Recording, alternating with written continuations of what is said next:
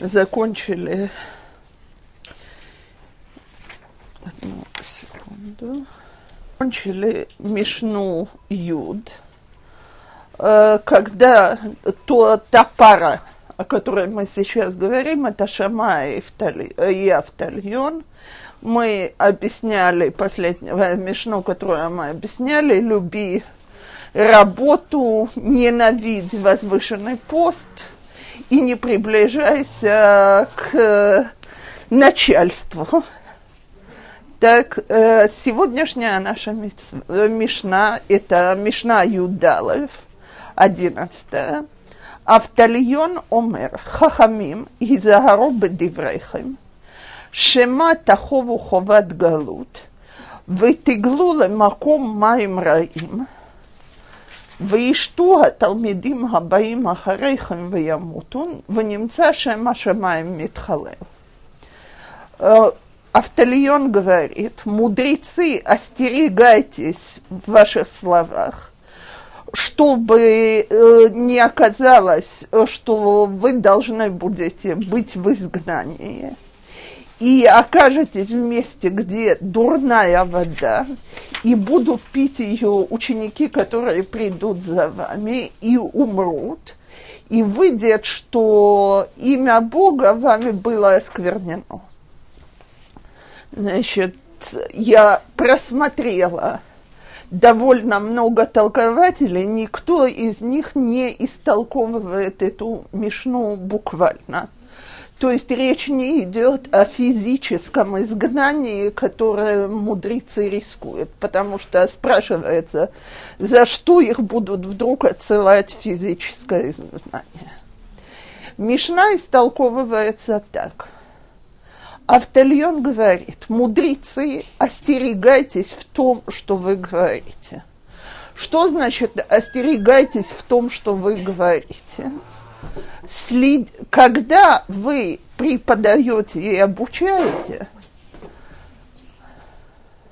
старайтесь делать это так, чтобы ваши слова не могли быть истолкованы двусмысленно.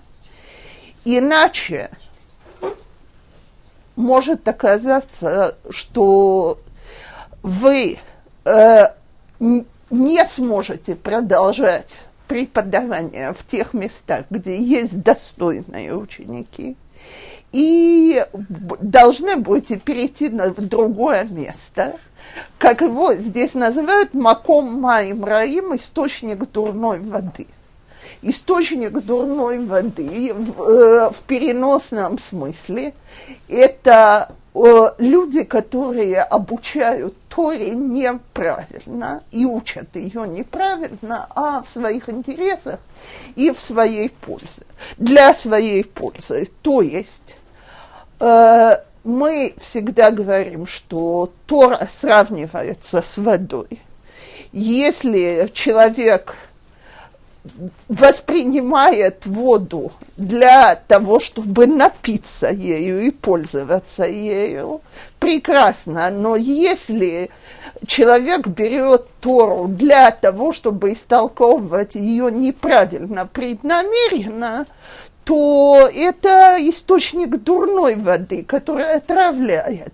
Если хотите сегодняшнюю параллель, могу сказать, факультеты Танаха во многих университетах.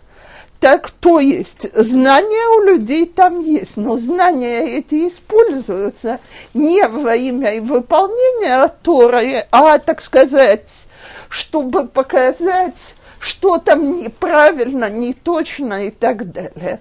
У меня в памяти еще девчонка осталась, э, значит, был такой советский научный популярист Перльман.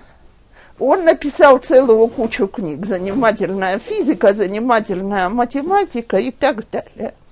И, в общем, у него там было, было великое открытие в этой книжке «Занимательная математика». Он высчитал, что, во-первых, потоп не мог бы быть, так?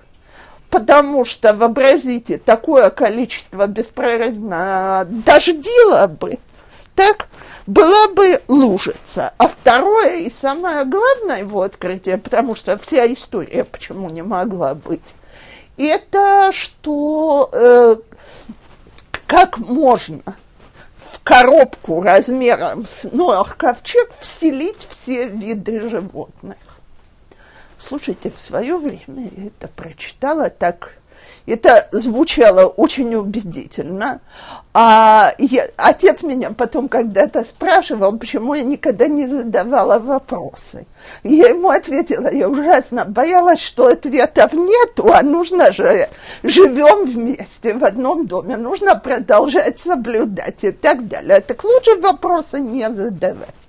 Но я помню, что когда я уже приехала сюда и начала учить Раши, меня как подбросило, потому что Раши там очень четко говорит, что не мог ковчег вселить всех. Так, а что же было? Было чудо, меат эхил, это мерубе.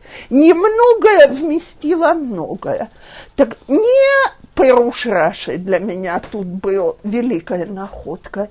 А то, что оказывается, все эти вопросы задавались, задавались самим Танахом и его толкователями. И я вам ручаюсь, что товарищ Перельман еще успел позаниматься в Хейдере.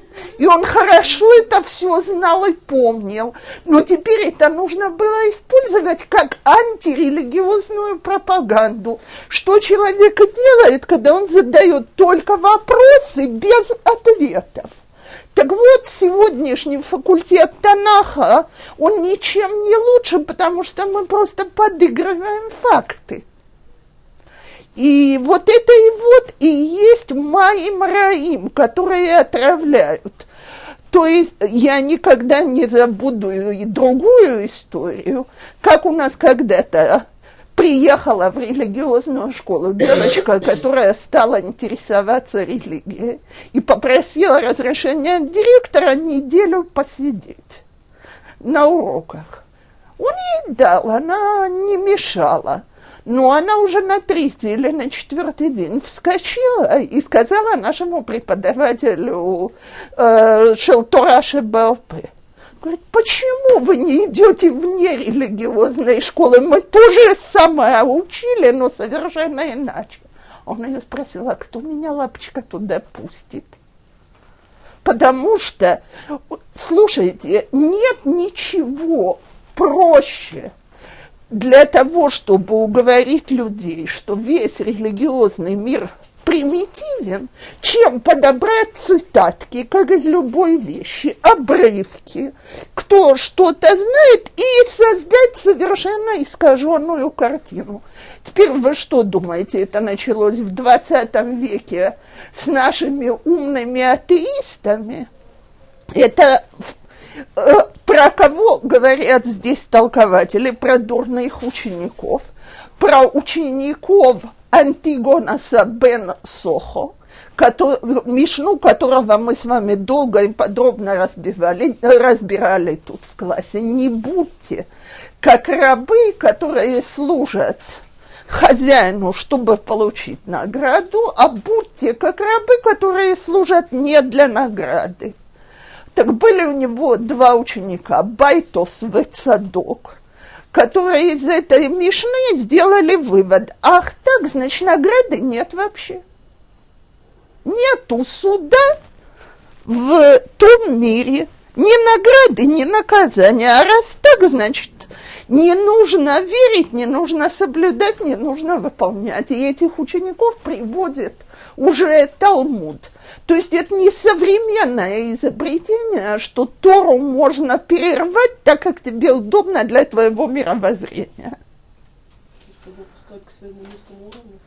Это больше, чем опускать к своему низкому уровню. Это э, человек воспринимает Тору всегда на своем уровне, высоком или низком. Это специально и преднамеренно переврать то, что Тора говорит, для того, чтобы отравить этим других. А теперь, почему это так опасно? потому что эти люди будут от вашего имени теперь говорить вещи. Так, если вы будете недостаточно четки, вы мудрецы, недостаточно ясно объяснять, то ученики, которые придут потом, будут говорить от вашего имени неправильные вещи. Вы ямуту и умрут э, давайте скажем, не физически, а духовно, так, и выйдет э, осквернение имя святыни. То есть, э, если вы не будете достаточно четкий, понятный и не будете преподавать так, что невозможно будет переврать вас и изменить содержание, то может оказаться, что еще через поколение два от вашего имени будут говориться страшные вещи. Теперь от такого э, предупреждения делается очень страшно, и мы найдем еще не, чуть позже в Мишне отношение к этому предупреждению. Теперь следующее поколение э, – Наси в Авбейдин, э, руководителя духовного суда и верховного вождя народа, это были очень известные мудрецы, имена которых, наверное, большинство здесь уже слышало, Илайл и Шамай. Особенно они известны тем, что в это время э, еврейский народ и мудрецы поделились на две школы. Бейт Гилел и Бейт Шамай. И между этими школами первый раз возникает спор о Галахе. Как идет Галаха. Теперь я не, на секунду отвлекусь здесь от содержания Мишны, потому что я хочу объяснить что-то до поколения Агилел Вашамай и еще несколько после, поколений после них. Передача от Торы идет устно. Теперь уже в самом первом поколении, после Моше, про Моше написано, что в его поколении каждый человек учил Тору четырежды. То есть учились самим Моше, учились с Йошуа, учились с Киным и сами все повторяли. Тем не менее, после смерти Йошуа выяснилось, что народ забыл очень много голоход. И во времена Йошуа пришлось восстанавливать по памяти это учение. Теперь это передается из поколения в поколение. И возникает вопрос, каким образом вдруг начинает появляться махлоки, то есть различные мнения. Я думаю, что если сейчас, после этого урока, мы спросим каждую в отдельности, о чем урок проходил, и запишем ответы, мы услышим целую кучу совершенно разных ответов. Почему?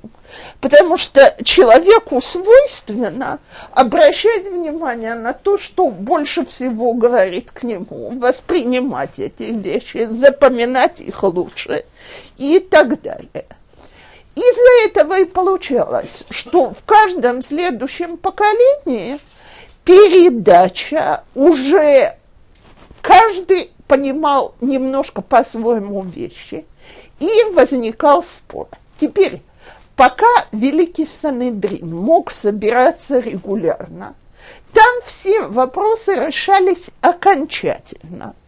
То есть шел спор, Галаха она так или так, большинство мудрецов в конце концов принималось окончательное галахическое решение. Период Шамая в Гилел это уже период римской власти тут в стране. И возможность регулярных собраний Санедрина, э, возможности стали намного меньше. И во времена Шамая и Гилела между ними самими было три галахи, о которых они спорили. Как их воспринимать, а среди их учеников уже есть сотни различий. Теперь нельзя сказать, что кто-то из них понимал неправильно, потому что Талмуд говорит, и те, и те говорят вещи правильные э, в глазах Всевышнего. Ну хорошо, а как решать по Галахе? Вот вам самый простой пример – мы близимся к этому самому простому примеру. Свечки будут зажигаться через несколько, э, э, через две недели мы начинаем праздновать Хануку и будем зажигать свечки. Так, Бейт Гилейл говорят, так как мы делаем, кол йом мосив в голех, каждый день повышается. Бейт Шамай говорит точно наоборот, начинают с полной и снижаются. Так? Значит, так слушайте, и те, и те Диврей Луким так а как нам зажигать-то? Поэтому э, и я не хочу еще сегодня объяснять не эту идею э, с Гилхот Ханука, ни разницу в решениях, потому что нам нужно немножко познакомиться с тем, что они говорят, тогда будет легче это понять. Но я сейчас только скажу об окончательном решении. Объявили так, что на этом свете – мы решения принимаем по Бейдгилаю, а когда придет Машиах, Галаха будет кибет Шамай, по дому Шамая. Почему? Давайте начнем Мишнает, станет понятнее тип людей, которые стоят во главе этих домов, и почему Галаха в отношении этого так решает. То есть, даже если мы сегодня кончим эти мишнает, связанные с их именем, мы на следующий раз возвращаемся еще к ним. Потому что это махлокет, это разделение по мнениям в Израиле, оно играет огромную роль в духовной жизни дальше, поэтому я решила немножко отойти от прямой темы и объяснить это. Гилел и Шамай киблу меем. Гилел и Шамай были учениками Шамая и Эфтальона. Гилел умер, הווה מתלמידיו של אהרון. אוהב שלום ורודף שלום, אוהב את הבריות ומקרבן לתורה. Гилел говорит, будь ученику из учеников Агарона, в смысле Агарона Коэн, первого священника, люби мир и преследуй мир, люби божеские создания и приближай их к Торе. Почему будь из учеников Агарона? Агарон прославился в Торе тем, что он был человек, который умел обращаться со всеми людьми. Написано, что когда Агарон умер, его оплакивал кол Бейт Исраэл. Так? А когда умер Моше, его оплакивали Бней Исраэл. То есть, когда умер Агарон, его оплакивал дом Израиля, все. А Моше оплакивали мужчины, сыновья Израиля. В чем была разница? Моше был человеком закона и абсолютной справедливости. А Аарон был человеком, который понимал каждого, приближал к себе каждого, общался с каждым и был лично людям более, более легок для совместной жизни и понимания. Теперь, девочки, вот это точно два типа вождя, которые собой представляют Гилел и Шамай. Гилел по самой своей натуре был человек Миталмидав Шел Аарон. Так? А Шамай был человеком абсолютной справедливости и э, очень строгим, как любой человек, абсолютной справедливости. Теперь, смотрите, у нас тут есть вещи, которые кажут, то есть Он призывает всех быть из учеников Агарона, любить всех, кто есть, любить мир и бежать за миром, преследовать мира. Что значит бежать за миром? Э, очень многие из нас любят мир, но далеко не все способны приводить этот мир в действие. То, что рассказывают про Аарона, что когда он видел, что два человека ссорятся, он не мог это спокойно переносить, ему болела душа. Он шел к одному из них и говорил ему, слушай, ты знаешь, вот я его сейчас, того, кто с ним встретился, э, встретил, тот, кто с ним ссорился, он мне говорит, как он ужасно жалеет, что он тебя ругал, как он переживает, как он страдает от этого. Потом ту же самую фразу он говорил второму.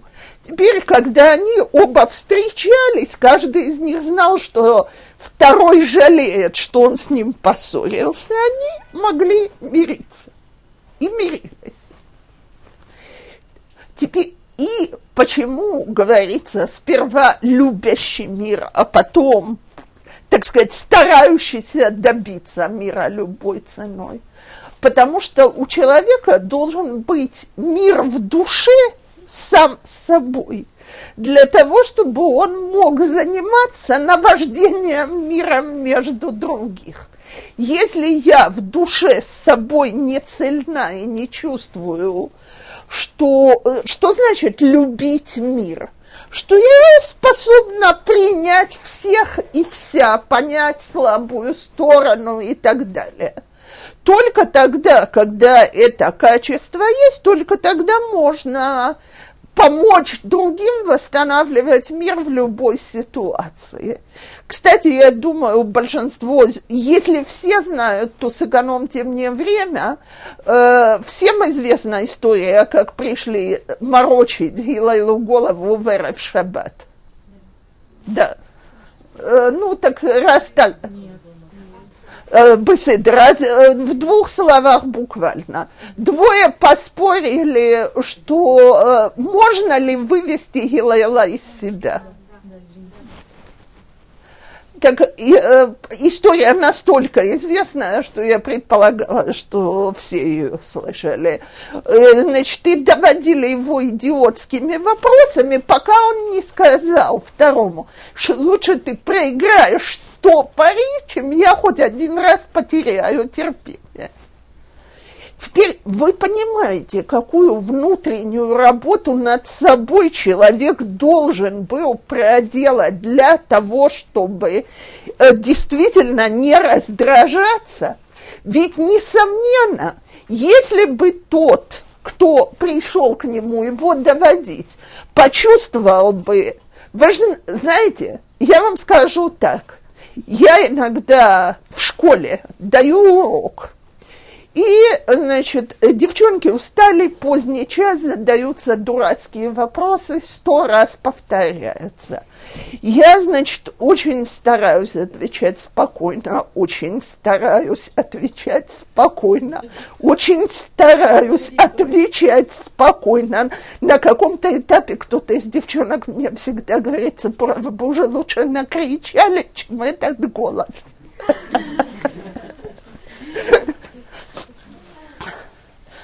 Так, э, я же не претендую на то, что у меня качество Аарона, так? Но вы понимаете, на, если бы тот услышал, что он с ним разговаривает очень спокойно, он бы понимал, что он вот-вот достигнет своей цели. То, что там было, там было внутреннее спокойствие. Его это не злило, не сердило. Пришел с дурацкими вопросами. Ну что же делать? Должна быть какая-то логическая причина, почему человеку приперло эти вопросы задавать Шаббат. Я ее не знаю, ну так я ее не знаю, но она ж где-то должна быть. Так тот же и хотел его довести. Причина заключалась в пари. когда он услышал, он ему сказал, окей, это, это не сработает, пари ты проиграл. Так? Но э, если мы еще на секунду продолжим с историями Гилайла, то есть еще одна история, которую я ручаюсь, что тоже все знают, по поводу Гера, который хотел всю Тору на одной ноге учить. Теперь слушайте. Когда Шамай его выгоняет, э, Шамай воспринимает это как, как издевательство. Как несерьезно человек относится к Торе, если он предлагает такие глупости. Что говорит себе Гилайл в тот момент, что он ему говорит, хорошо, пожалуйста. Он говорит, раз он вообще пришел, значит, есть там какая-то дырочка, через которую к нему можно пробиться. Я через эту дырочку буду пробовать. Теперь для этого нужен особый характер, особый настрой и в первую очередь свой собственный внутренний мир. И говорит Гилел, люби людей, без этого невозможно, и приближай их к Торе. Тем, что ты их приблизишь к Торе, будет проявляться твоя любовь к ним – Теперь еще несколько высказываний от его имени, э, которые опять очень подходят к тем истории, которые мы сейчас говорили. Гу ая умер, нгад шма, авад шме. Э, я предполагаю, я не нашла ответ, почему вдруг эта мишна переходит на арамейский то, что я предполагаю, разговорным языком был арамейский, а на арамейском это просто слышится как, э, так сказать, очень удачные поговорки, потому что слова повторяются. Э, значит, я... Что? Как на любом языке бывают вещи, которые непереводимы. То есть, когда мы пользуемся одним и тем же языком, дважды для того, чтобы высказать идею. Потому что в тот момент, что я переведу, это не, смысл останется, а вот, э, так сказать, пользование одними и теми же словами пропадет. Нагачма, авачма, кто э, хочет прославить свое имя, потеряет свое имя. Ведело мосиф ясейф – Ведело ялив катла хаяв, вейдештамеш бетага халав. И кто не добавляет э, закончится или закончит, и кто не начинает э, э, э, как бы приговорен к смертной казни, и пользующийся именем э, будет наказан. То Значит, что? Кто пытается возвеличить свое имя, теряет свое имя, и кто не добавляет окончится, закончит, так? Вот дважды здесь слово «сов» по-разному, так? В дело ялив. И кто не начинает э, подлежит смерти, и кто, э, кто пользуется именем, э, исчезнет. То, значит, давайте разбирать. С первым хоть понятно. Кто пытается прославить свое имя – тот э, потеряет свое имя. То есть Гилел говорит, все вот это вот, что я предлагаю делать, любить людей, приближать их к Торе, обучать, мирить и так далее, если это все делается в целях возвыситься, ничего из этого не получится. Так э, вы потеряете свое имя, люди будут понимать, что это у вас не искренне, а все вот эти ваши попытки показаться хорошим человеком только для того, чтобы прославиться, будут под, э, подвергнуты неудаче. То есть э, нельзя делать вещи, о которых говорилось про, говорилось в прошлой Мишне, для личного возвышения. И, а теперь и кто не добавляет, э, то э, здесь это его конец. Если мы вернемся, он из учеников Автальона и Шамаи. Автальон и Шамая предупреждает, что мудрецы должны быть очень осторожны, когда они обучают учеников. Так? Теперь, раз так, то человек может сказать, а у меня вообще очень простой выход. Я не буду обучать никого и ничем не буду рисковать говорит Гилел, кто не пытается передавать Тору дальше, кто не хочет учить тому, что он уже знает и владеет, это его конец, потому что он больше не нужен в этом мире. Он закончил свою роль в нем. Если он не хочет участвовать в передаче Торы и миновать один риск, второй риск, что он свою роль здесь потерял. Да. Теперь более есть еще одно толкование, что человек, который говорит себе, что я уже учился достаточно, с меня хватит, я уже достаточно грамотный, забудет и ту Тору, которую он знал до сих пор. Теперь, почему человек может сказать такое, почему бы ему не учиться дальше? Еще царь Шломо говорил, Йосиф дат, Йосиф махов. Чем больше, э, точно если перевести, человек, который увеличит свои знания, увеличит свою боль. Чем больше мы знаем, чем больше мы понимаем, чем более у нас широкий взгляд на вещи, тем больше мы вынуждены требовать от себя, тем к тем более высоким целям мы должны стремиться, тем больше мы видим, что мы никогда не добьемся настоящей истины. Это все очень больно. Поэтому человек себе говорит, а зачем мне это надо? Ограничимся тем, что есть. Так вот, человек, который не хочет расти духовно, он не сможет остановиться на том, что он достиг, он просто упадет.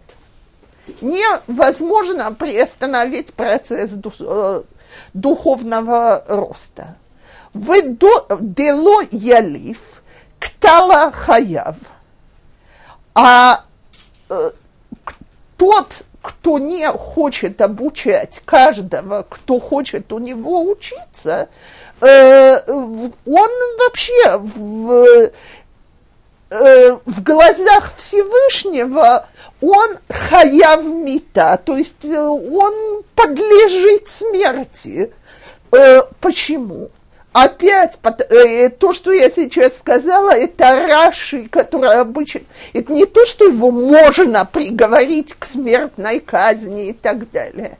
И речь идет о том, что человек обязан учить. Невозможно от этой обязанности отказаться.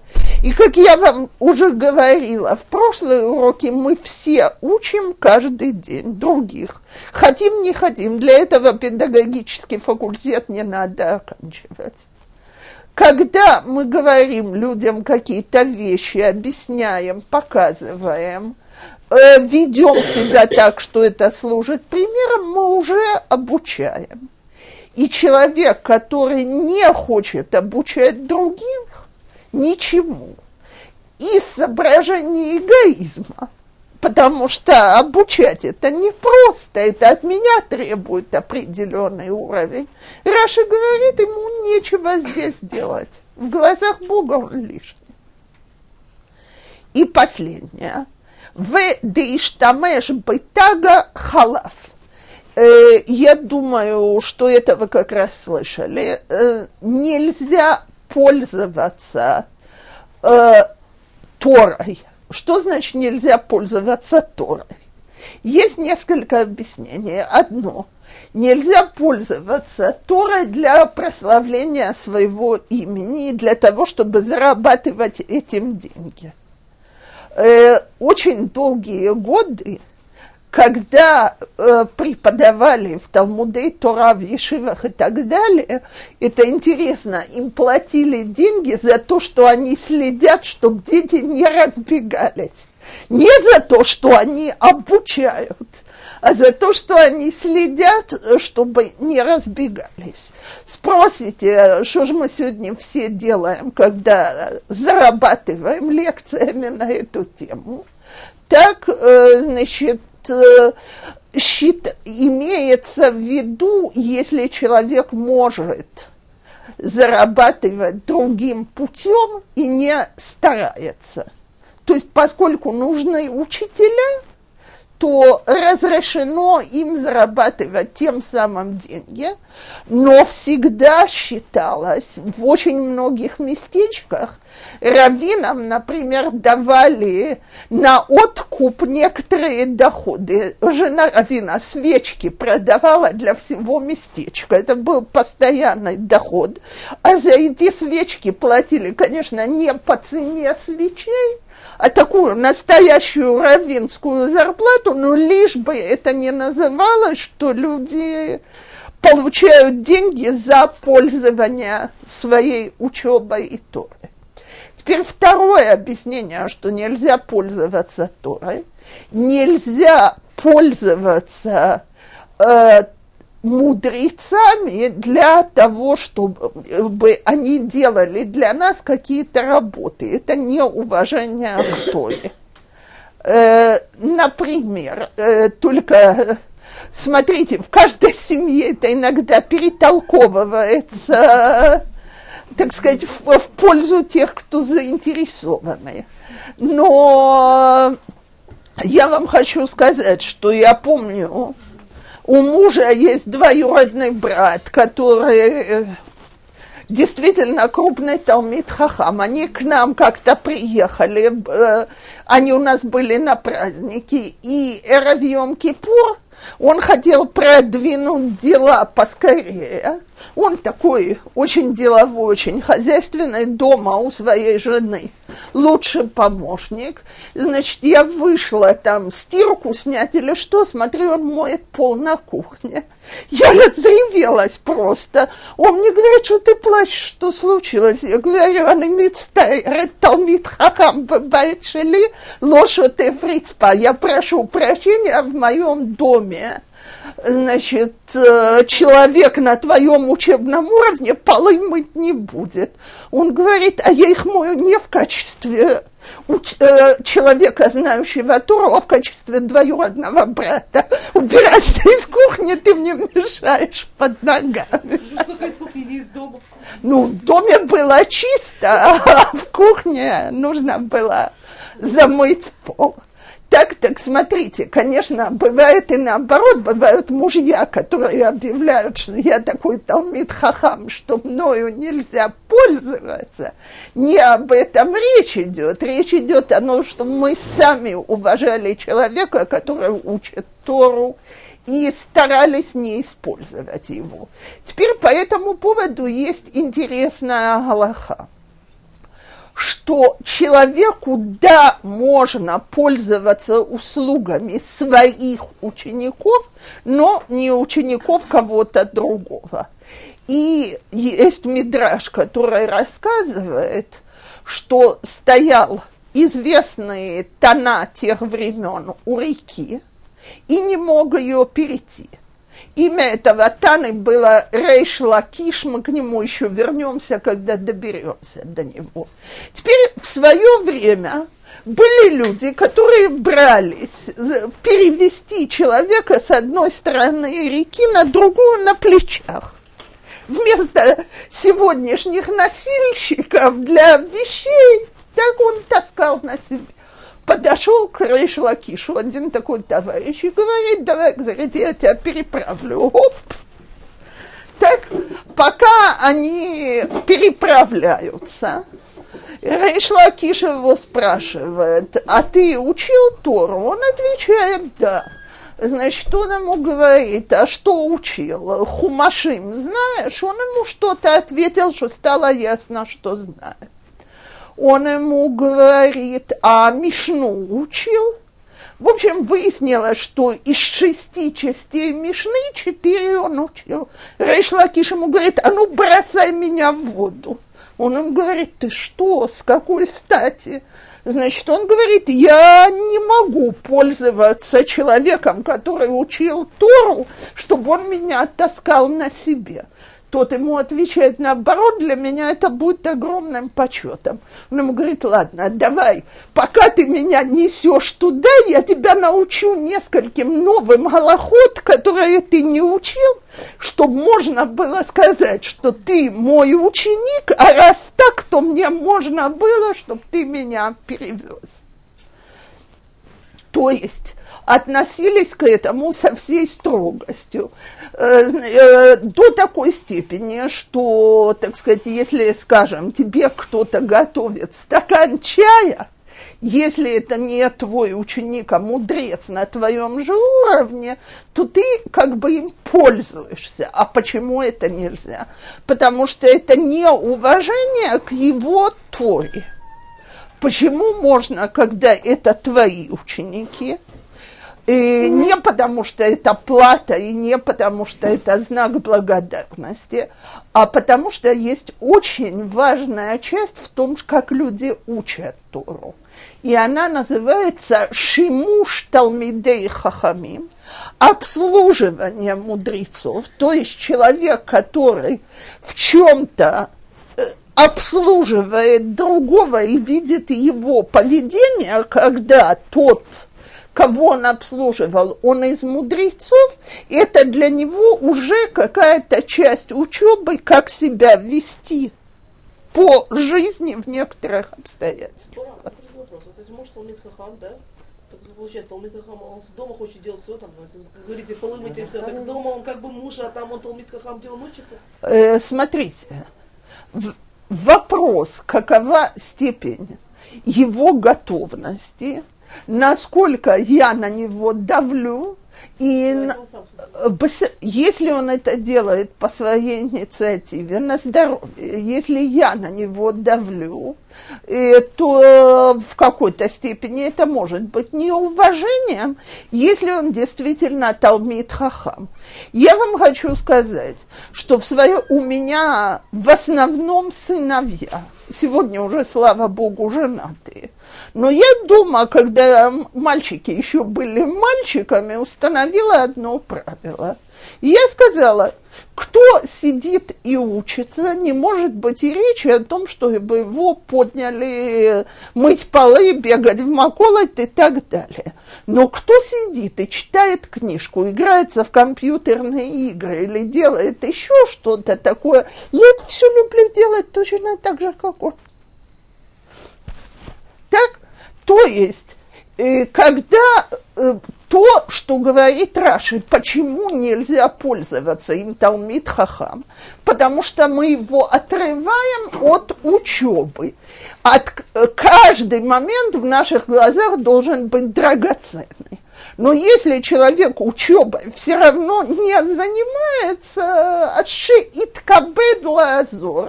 пусть э, проявит самоуважение к супруге и поможет. Я вам хочу сказать, что чем больше Талмит Хахам, тем, э, тем меньше у него проблемы с тем, что им пользуются. Есть э, совершенно потрясающая история про предыдущего главного раввина Иерусалима, не предыдущего, это уже очень давно, Раби Хайм Зоненфельда жили в, в старом городе этажами, так? И, значит, пришли деньги э, из-за границы, которые нужно было поделить членам Койлела. и глава Койлера сказал служке, чтобы он зашел к Розенфельд и сказал ей, что деньги пришли. Она была одинокая вдова. Так, э, значит, э, служка, который был хорошим дураком, спутал фамилии, без малейших проблем поднялся к главному раввину Иерусалима и сказал ему, что глава Койлера ему велел прийти к нему.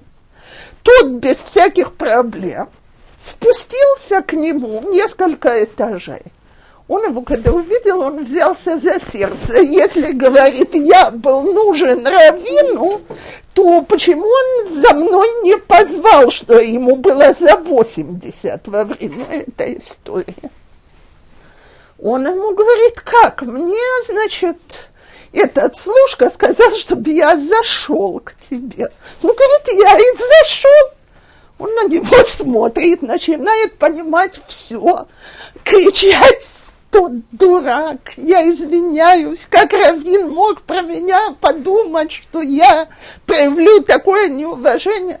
В общем, значит, первым делом он выбил из него обещание, что он не накажет служку. Ну что, это же просто ошибка, что спутал две фамилии, с каждым может случиться.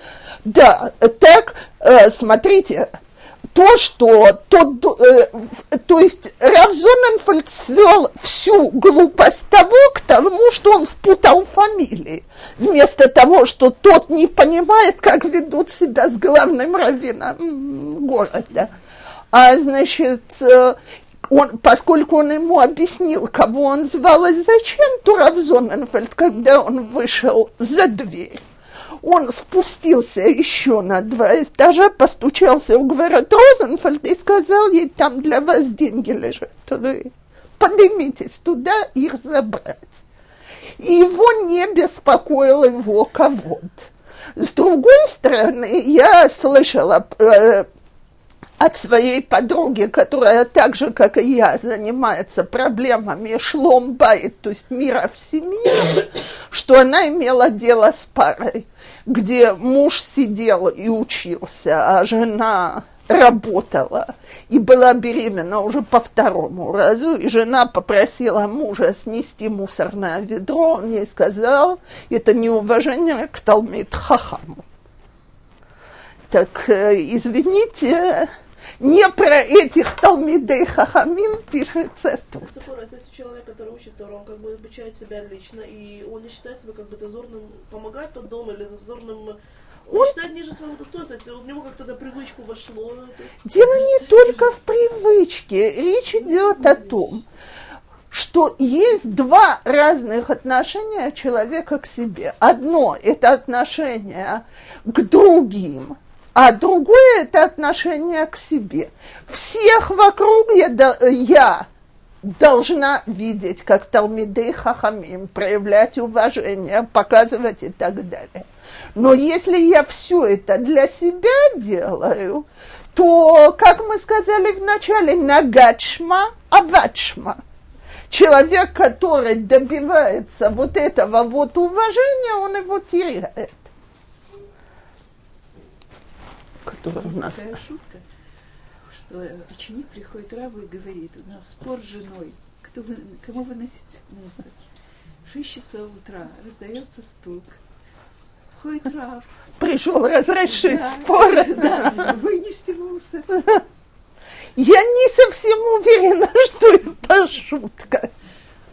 Во всяком случае, что я уже совсем не как шутку слышала, это про Репшлойма Залман Ойрбаха зацал, что его кто-то встретил на рынке с корзинами и подошел к нему и говорит, это не уважение к Равину, что он должен таскаться с этим. Он на того посмотрел и спросил, а что вы хотите, чтобы это было неуважение к Рабаниты, чтобы она таскалась с этим? Так что чем человек выше, тем меньше он требует этого почета к себе. Но мы должны знать, что мы должны почитать и уважать. То Так мы э, теперь, слушайте, может мне кто-то из мест... Да. Я просто сейчас помню. Э, Есть такой, может быть, неправильно я слышала, что нельзя вот Хахам просить какой-то просьбе. Можно или нет? Смотря какой или Ну, это. смысле, что-то там передать, перевести. Вот Или об этих нельзя- вещах и нельзя, говорится, если что нельзя не им Нельзя пользоваться. использовать, да, это имеется в виду. Во всяком случае, можно его спросить, или ему это не мешает, не оскорбляет, не задерживает и так это далее. беседа. Тогда это беседа. Ну,